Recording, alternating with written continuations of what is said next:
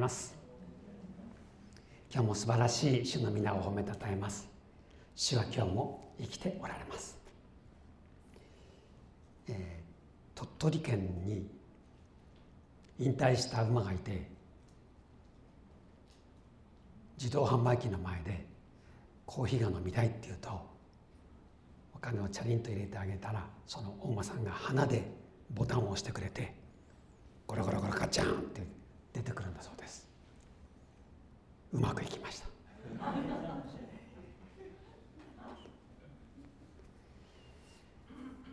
えと引退し競馬を引退した大馬さんはなかなかこう行き場所がないようですよね。あの庭が広い方はどうでしょうか。ちょっと一匹飼ってみて。馬って賢いですよね。え、今日は伝道者の7章からお話ししますが、12章まである伝道者の書なので半分を過ぎたことになります。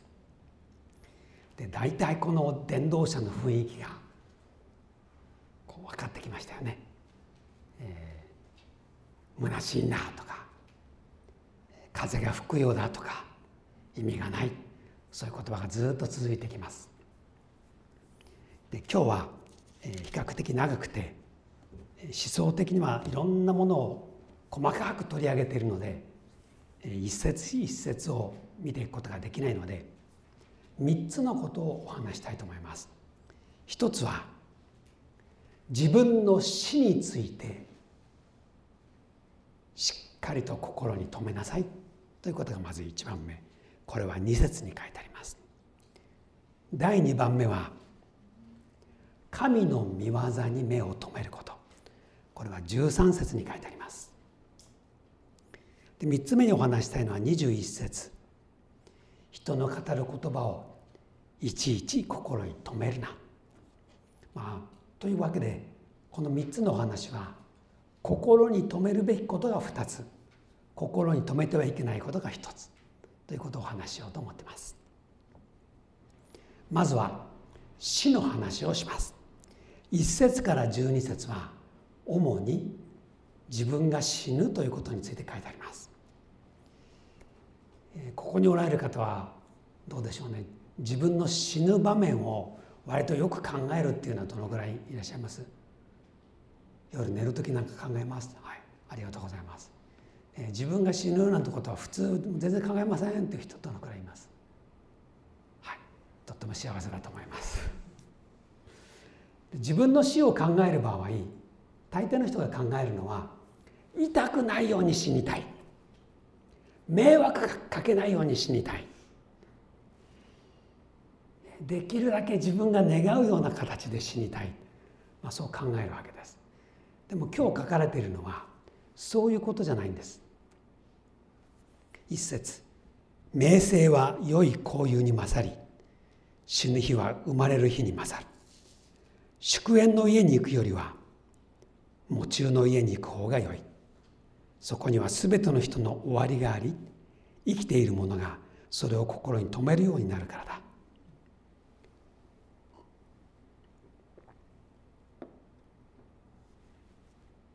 誰かが亡くなった家に行くお葬式に行くというのはとても意味があることだというんです。それは自分の死を真面目に考える機会になるからです。えーと、自分の死というのを考えた時にあの小さな骨壺に自分が灰になって入ってしまうというそういう場面考えたことありますか？最後は灰です、えー、日本のお葬式っていうかお墓っていうのは、まあ、灰になったものはずっと残りますよね。壺に入ったままですから。だから肺だけは残っちゃうんですよね。私は最後は肺になります。はい。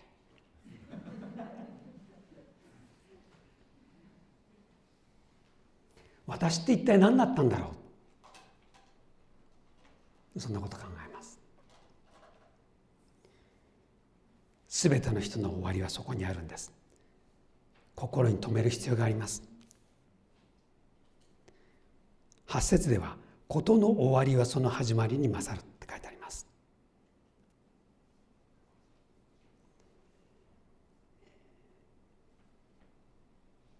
自分の死を考えるときに3つの点大事ですよね。それは第一。必ず私も死ぬ。2番目。いつ死ぬかはわからない。3番目。人生はただ一度だということ。これが自分の死を考えるときに大事なポイントです。よく死を見つめましょう。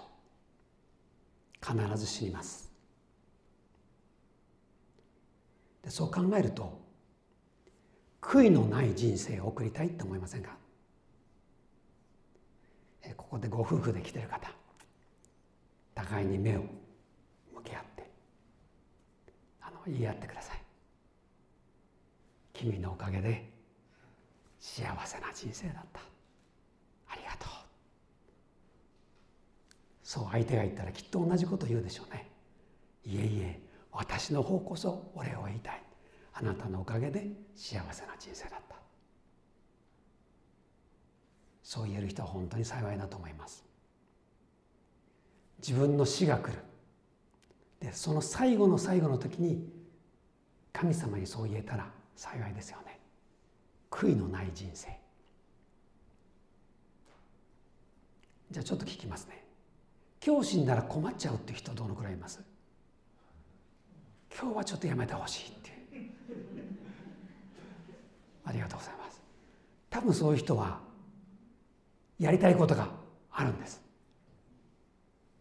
でそれからまた今日っていうのはもうちょっと長く生きたいっていうだけの、まあ、そういう人もいると思いますがこれはやっとかないとまずいっていう人。その大事なことを先にやりましょうね。そうすれば悔いはないです。旅行したいなと思ってる人。いつかはパリの凱旋門を見たい。いつかは。5日ぐらいでどうでしょうね。思い切って行ってみるっていうのも。あと自分の持ってるお金って限られてますがパリに行って帰ってぐらいはあるかもしれない。で足が健康なうちに行った方がいいかもしれない。どうです？パリ行きませんか？行きたいところないですか、えー、この前ねあのある方のお話を聞いてエメラルドグリーンの海を見てきましたって話を聞いていいな私も行きたいなって気持ちに急になりました。そして昨日ね沖縄の観光ブック買ってきました。行きたいななんて。あれ観光ブックって買うとなんかこう希望が出てきますよね。でね人生もねとっても似てます。自分の死というのをしっかりと見つめて必ず死ぬんだ。いつかは分からないけど死ぬんだ。そして人生は一回だけなんだってことが分かったらこう人生のガイドブックっていうのを広げてあれもしてみたいなこれもしてみたいなって夢を考えてねそして誰かと一緒にあるいは自分一人でそれやってみるといいと思います。でそれもね神様のためにしたいなと思ってること。イエス様の福音を伝えたいなと思ってる人。思い切ってこれをしたいなと思ってる。それがあったらやりましょうよ。死を考える。真面目に自分が亡くなっちゃうんだってことを考える人は今日をよく生きるっていう力になります。不吉でも何でもないんです。終わりがちゃんと分かってれば今日が意味が出てきます。死を見つめられる人は今日の命が輝くんです。だから持ちよの家に行く方がいいんです。そこには全ての人の終わりがあり生きてる者がそれを心を止めるようになるからです。死をしっかりと見つめて今日を感謝する。それがつながるんですね。2番目に話したいこと。それは13節。神の御業に目を留めよ。神が曲げたものを誰がまっすぐにできるだろうか。あれ？聞いたことありましたよね。これは一章に出てきた言葉をもう少し詳しく書いてるんです。一章の15節では曲げられたものをまっすぐにはできないというフレーズが出てきました。これは言ってみればクラシック音楽の第一旋律。最初の中心になるメロディーが割とサラサラサラっと出てきたんです。で7章になってこれがオーケストラで一番大きな音で奏でられています。神の御業に目を留めよ。神が曲げたものは誰がまっすぐにできるだろうか。これは人生というものを考えた時にいろんなことを感じさせる大事なフレーズです。あなたは夢を持ってましたか？新幹線の運転手になるんだという夢があった人がいるかもしれません。でもその人は一番前の一番前の何窓側の席に座ってこうやって運転してるんだよなって 気持ちになる。そういうのあるかもしれません。でも運転手にはなろうと思ったけどなれなかった。これは曲がっちゃったんです。まっすぐに行こうと思ったのに曲がっちゃったんです。でそれは二度と戻せない形で曲がりました。よく考えるとそれは神様が曲げたものだった。入りたい学校に落ちてしまった。好きだった人に振られてしまった。本当はこういう仕事をしたかったのに全然仕事違う仕事に就いた。健康でいたいと思ったのに病気になってしまった。あなたにとって曲がってしまったものって何ですか？私は不幸だと思ってる人はこの曲がってしまったものを何とか戻そう戻そうとする人。曲がってしまったのを見て神様あなたはひどいですとずっと神様に恨めしい言葉を並べてる人。こういう人は不幸になります。曲がったものを見る見方が間違ってるんです。誰一人としてこの曲がりを経験しない人はいないんです。みんなそれを傷を持ってます。まっすぐ行こうと思った。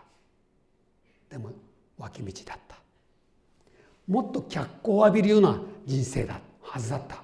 でも全然日陰の道だった。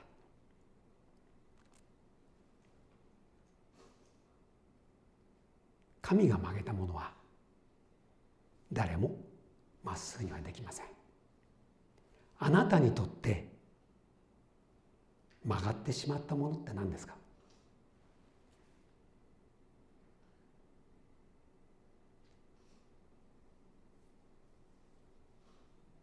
その曲がってしまったものは後でよく考えるととっても大事なことだったってことがあります。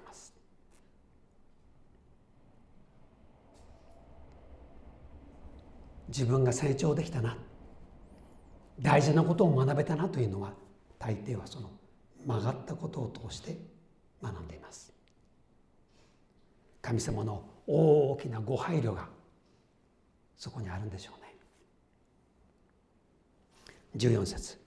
殉教の日には幸いを味わい。逆境の日にはよく考えよ曲がってなくてまっすぐ生きた人。それはここに書いてあるように殉教の日です。その人は感謝しましょう。曲がってしまった人それは逆境の日です。それを経験した人はよく考えようって言われてます。で英語の聖書ではこの「よく考えよ」というフレーズがあった後に2つの点がこうやってついてるんです。よく考えよつまり次のことをよく考えよというふうに訳されています。それはこれもあれも神のなさることなんだ。後のことを人に分からせないためなんだ。ここには神様の大きなご配慮があるんだ。それに気が付くと逆境の日を乗り越えられるというんです、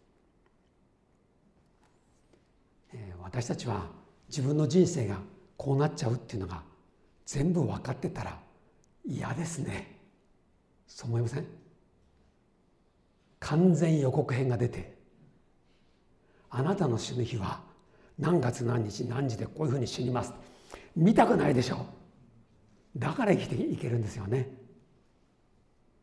えー、日本人の死ぬ、え、死因3つ何でしたっけ？大体これで死にますっていうの脳ですよね。突然の脳の出血。次は心臓ですよね。心臓が急に止まっちゃう。3つ目はがんですよね。最初の2つは突然で3つ目のがんはちょっと時間がかかって死んでいきます。このうちどれがいいですか？大体これで死ぬって言われてるんです。いやどれも選びたくないですよね。知り知知りたくないの。私の未来など死にたくないの未来のことがわからないので生きていける。これも神様のご配慮なんです。曲がってしまったものはしっかり見て神様のご配慮があったんだな。ここで学んだことを大事にしよう。あこれは曲がってるけどこれは宝なんだな。ってことに気がついたら苦しい部分も前向きに見られます。神様の御手の技をしっかり心に留めましょう。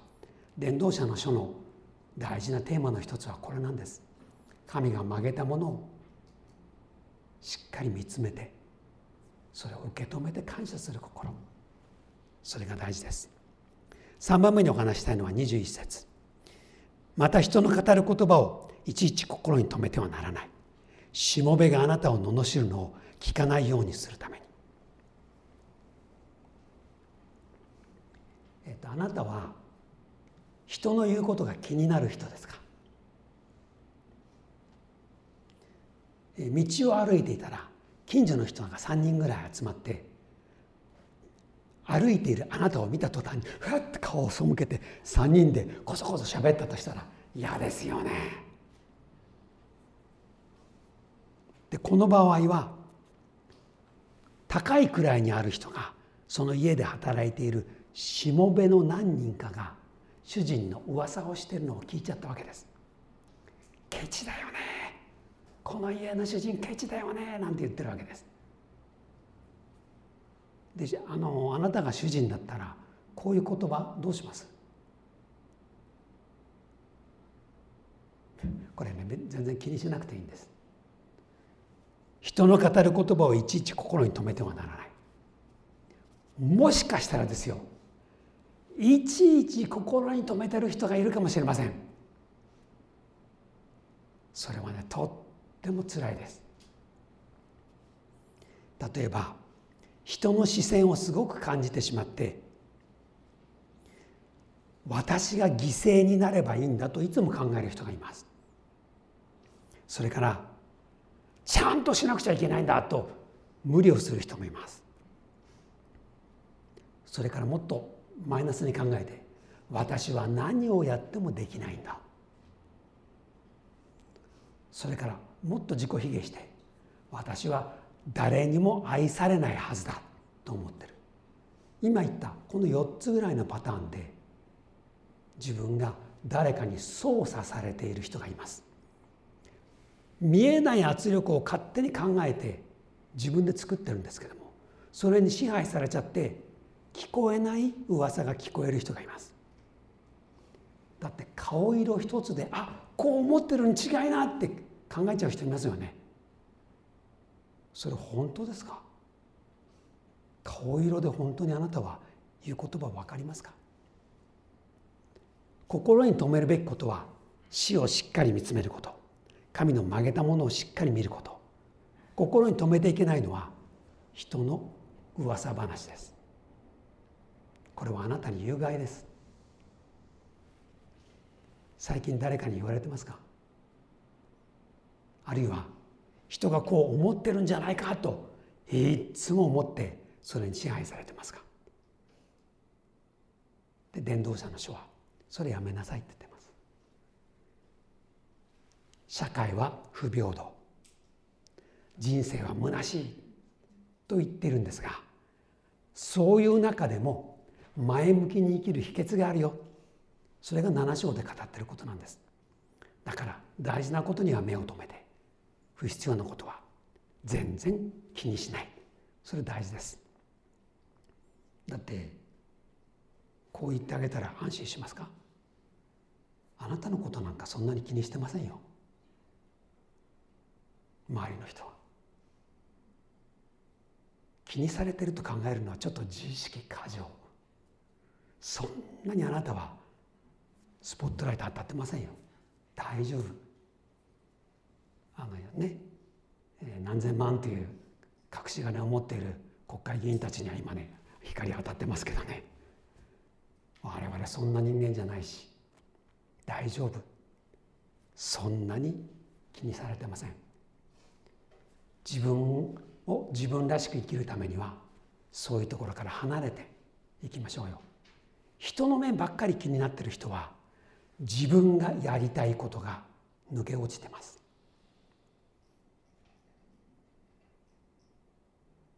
また聞きますね。あなたが本当にやりたいことなんですか？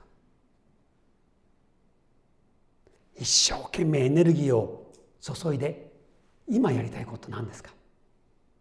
それやりましょうよ。そしたら人の言葉なんか全然気になりませんよ。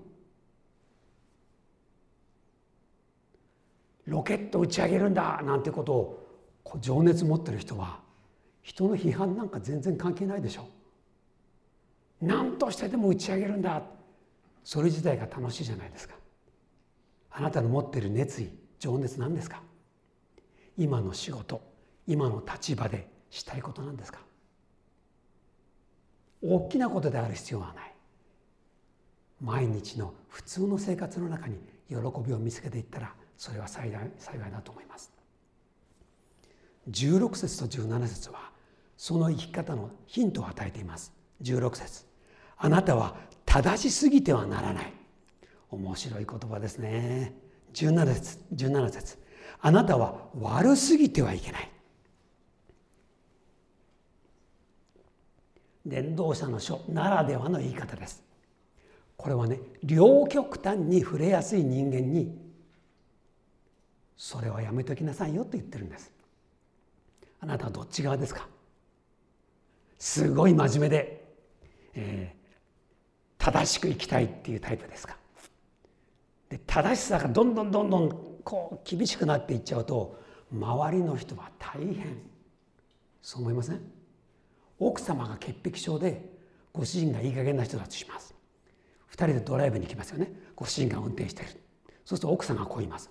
あらま5キロもオーバーしているわ。あなた警察に自首しなさい。そんな奥さんとドライブ行ったら大変でしょ。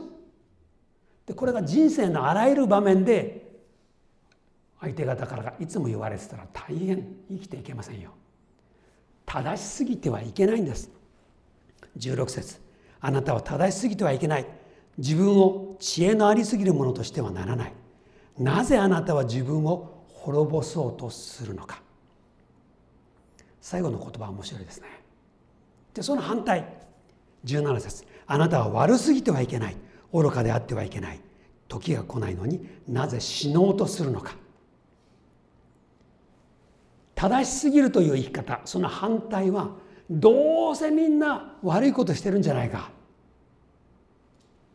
国会議員を見ろ。もう俺なんぞ脱税しても構わないんだ。捕まっちゃいますからね。庶民は捕まるんです。でぐっと触れてみんなやってるんだったらもっとやってやろう。そしてどうせならばもっと悪いことをして大儲けしておいしいもの食べて好きなことを経験しよう。そうやって触れちゃう人がいます。それは悪事をやってる人ですよね。あの人のお金いっぱい集めて儲かりますよって言って作業する人。ああいう人は結局刹那的なお金の使い方しかできませんよね。いつか捕まるんだと思って国外逃亡なんかしてます。幸せですか？大金持ってインドネシアで隠れてる。幸せですか？全然楽しくないと思いますよ。でも一気に触れちゃって思いっきり悪いことをしちゃう人がいる。実はこれは両極端なんですけれども本質はよく似てるんです。こういうことと他人の言葉にやたら左右される人。これもどっか親戚なんです。どっちのタイプですか？正しすぎて人をバリバリ切ってる人ですか？それともこっちに触れちゃって「いや何したって大丈夫」嘘も方便なんて。ちょっとそれはクリスチャンにはいないと思いますけどね。グーッと触れちゃう人。そして両方に言われてるのはその生き方を極端に進めていくと死を招くよって言うんです。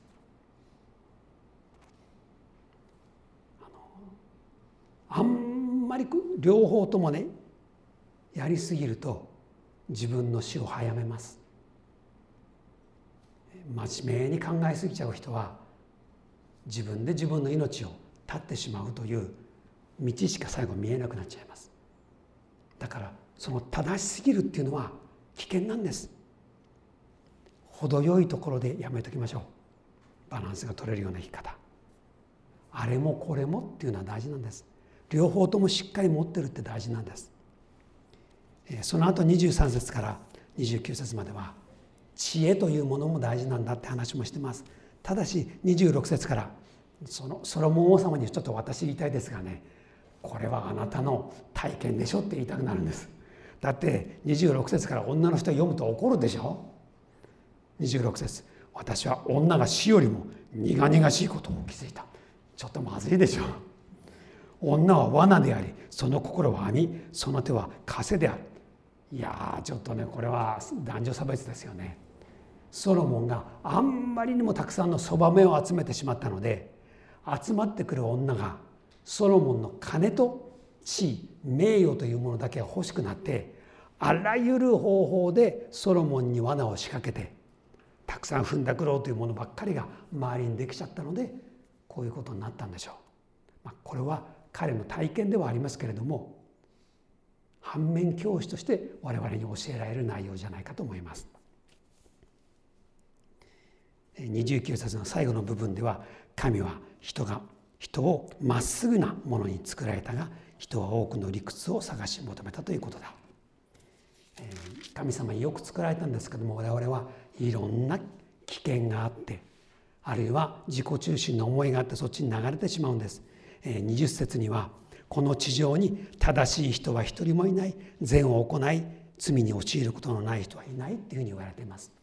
まあ、これはロマ書などにも引用されてますけれども確かにそうなんです。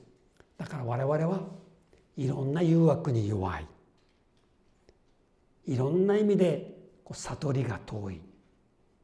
そして自分だけの判断で極端に触れてしまう。だから大事なことは死というものをしっかりまず見つめておくこと。神が曲げられたものをしっかりと受け止めること。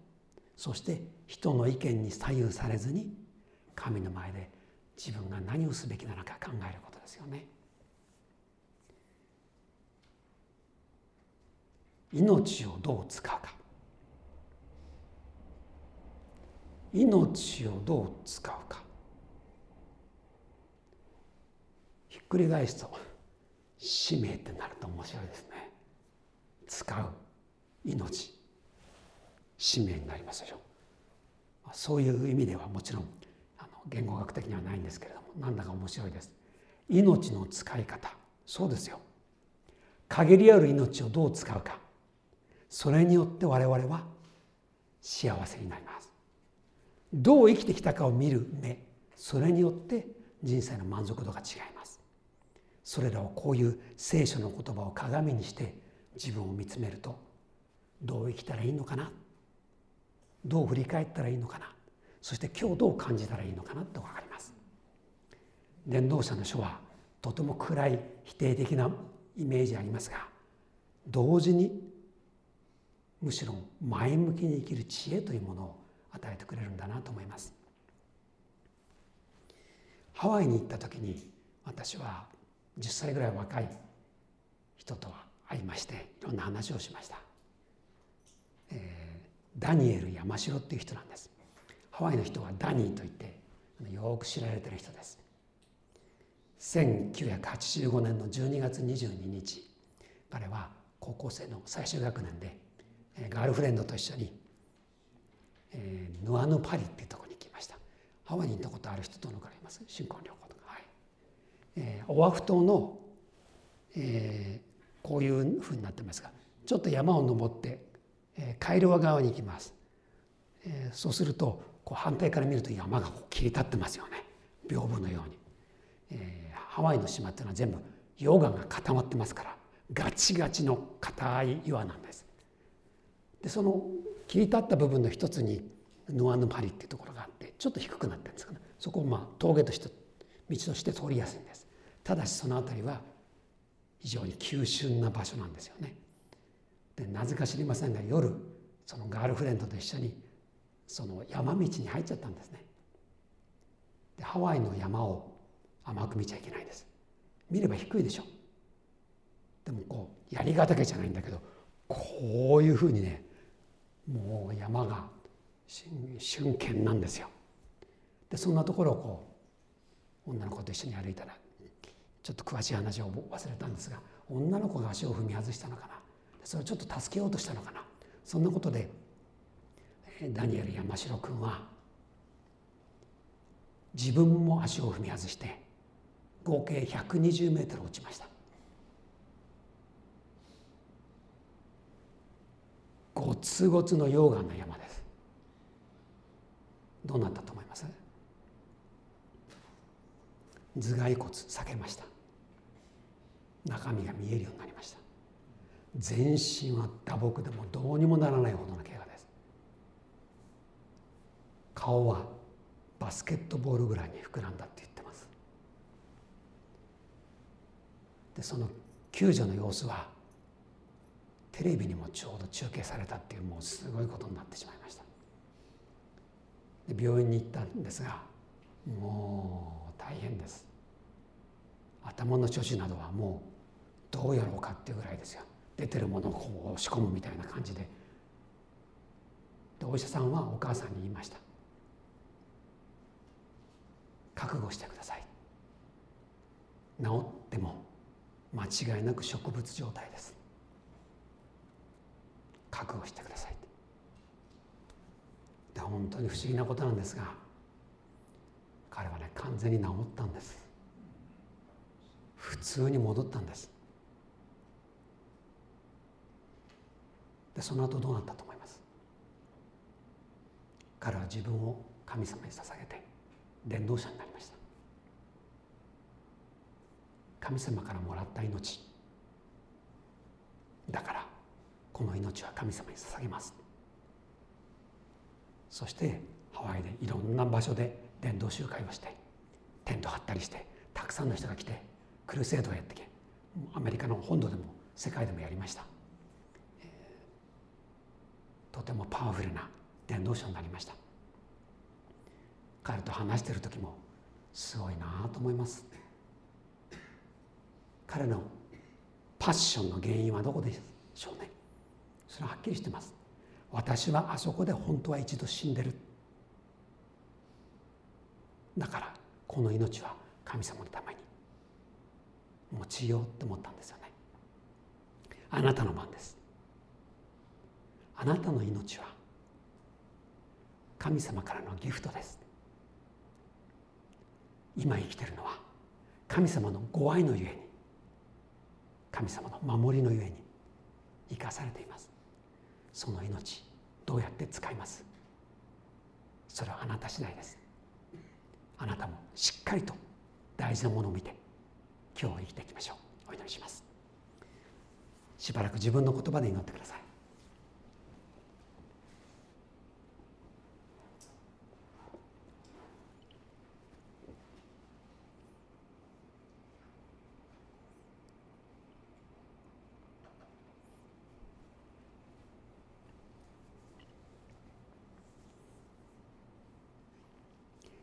神の御業に目を留めよ天の父よ今日は自分の死についてまた曲げられた出来事について考えました。さらに人の噂話を気に留めないようにということも考えました。私の命はあなたから頂いています。でもいつかは私の人生にも終わりが来ます。それを覚えながら今日を感謝し明日のためにまたあなたのために生きることができるようにしてください。どうぞ幸いな人生になるように私たちを整えてください。イエス様のお名前によってお祈りします。